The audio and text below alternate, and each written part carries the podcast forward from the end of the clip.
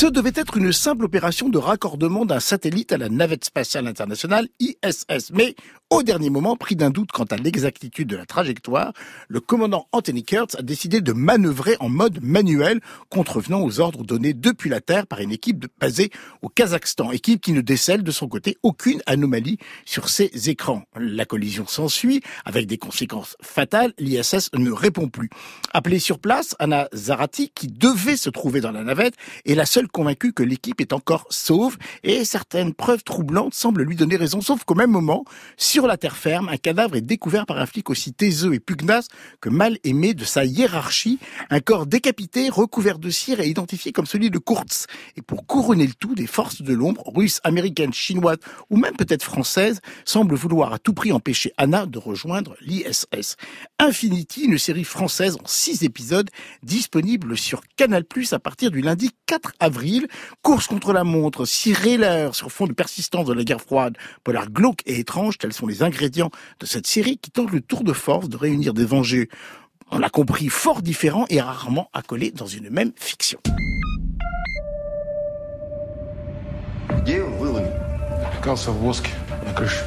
Ça a recommencé. Is it him? That's impossible. Anthony Kurtz is aboard the ISS. Still up there. There's nothing there. Friends are dead. They kept you from knowing that your fucking station is empty. They destroyed the whole station to cover the mess. We all saw the starlight images.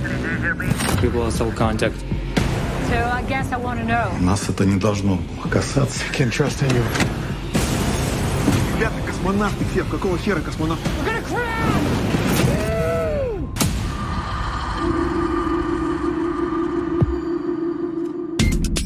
Infinity, qui est encore une création empreinte digitale, décidément très présente ces semaines sur nos écrans. C'est une série écrite par Stéphane Pantier et Julien Wollerenberg, réalisée par Thierry Poirot, avec dans les rôles principaux bah, la toujours formidable Céline Salette, est-il besoin de le rappeler, Daniyar Alchinov, qui joue le flic kazakh et qui est absolument formidable, je trouve, d'incarnation, mais également Lex Shrapnel, qui joue donc le commandant Kurtz et Laurent Capel-Loutot.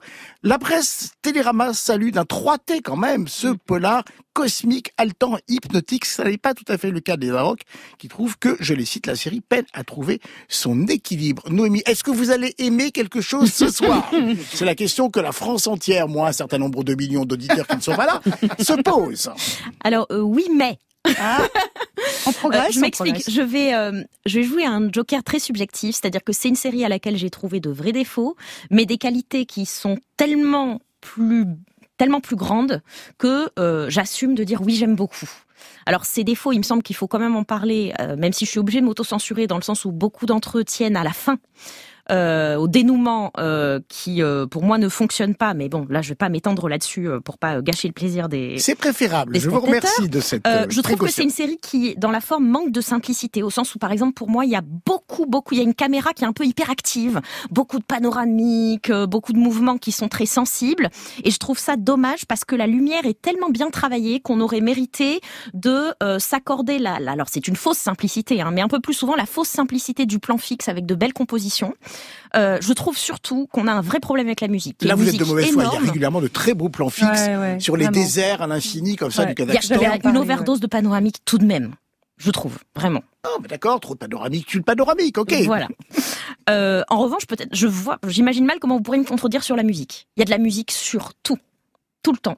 Et je trouve ça euh, très dommage parce qu'en fait, il me semble que dans un film d'espace, le silence est une donnée fondamentale. Par exemple, on a souvent ces moments où on capte le bruit de la respiration, la respiration qui s'accélère, qui traduit la montée de l'angoisse, et on va nous doubler ça avec de la musique. Je trouve ça très dommage. Il y a comme une recherche d'intensité qui, pour moi, est redondante euh, parce que la matière est magnifique. C'est une série qui repousse les frontières de la narration, qui s'autorise l'hypothèse mystique, l'échappée poétique. Il y a une scène improbable et merveilleuse dans laquelle la sauveteuse et euh, le, le- le chef des opérations qui est resté sur Terre commentent en des termes lyriques la beauté du ciel alors qu'on est dans la course contre la montre. Je trouve ça absolument merveilleux. Et euh, donc voilà, c'est pour ces raisons-là et pour effectivement la performance des acteurs qui est superbe que euh, malgré tout j'aurais volontiers continué de regarder au-delà des 6 fois 52 minutes. Ariane Allard. Oui, alors moi, c'est euh, j'ai j'ai beaucoup aimé. J'ai- j'ai- J'étais complètement en apesanteur pendant tout euh, pendant tout le, le récit. Euh, D'abord, c'est très inhabituel qu'une série française nous propose ce genre d'univers. J'aime énormément la matière hybride. Vous l'avez dit en le présentant, euh, Xavier. C'est à la fois un polar, un western, enfin un eastern, on va dire, puisque ça se passe en Asie centrale. Euh, c'est aussi de la SF et de la SF cosmique. Mais effectivement, on n'est pas obligé d'adhérer au message qui est véhiculé à la toute fin. Je ne dirais pas lequel. Mais moi, j'aime aussi me perdre dans ce genre de choses, même si je n'y adhère pas. La, la puissance du cadre qui est quand même absolument inouïe. C'est-à-dire, c'est les steppes qui sont désolées et même irradiées euh, du Kazakhstan. Il y a le cosmodrome de Baïkonour qui est sur le point de fermer. La station spatiale aussi qui est en déroute et tout converge vers ce sentiment de déroute, de mélancolie, de finitude aussi programmée. Et je trouve ça très intéressant parce qu'en général, les séries spatiales, c'est plutôt sur une idée de conquête. Et là, on est exactement dans l'effet inverse, dans le fait complètement contraire et opposé. Et puis, il y a cette puissance du paradoxe qui, moi, je trouve, anime tout le récit et tout le long. C'est-à-dire, c'est une lutte permanente entre le fini et l'infini, entre la chute et la gloire, entre l'échec et la conquête, entre la science et la superstition aussi, parce qu'il y a tout un, un truc de fond aussi sur l'univers un peu de sorcellerie, de choses comme ça, et, et sur la folie et sur la raison, parce que c'est ça dont ça parle.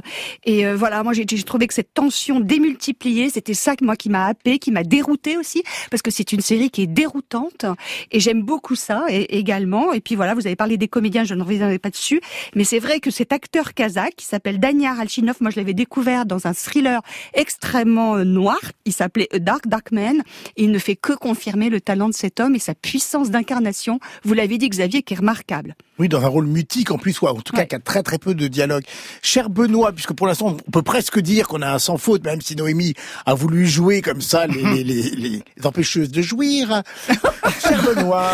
Mais, justement, totalement d'accord avec Ariane, et pour m'opposer totalement à ce qu'a dit Noémie, moi je trouve que par exemple le final sans rien révéler est justement l'aboutissement de toute cette aventure qu'on nous propose, qui nous permet d'entrer dans la psyché de ce personnage, Anna, qui, qui, qui à la fois est un concentré de tout ce que l'on projette, nous, devant notre télévision, sur ce que peut vivre et être un astronaute.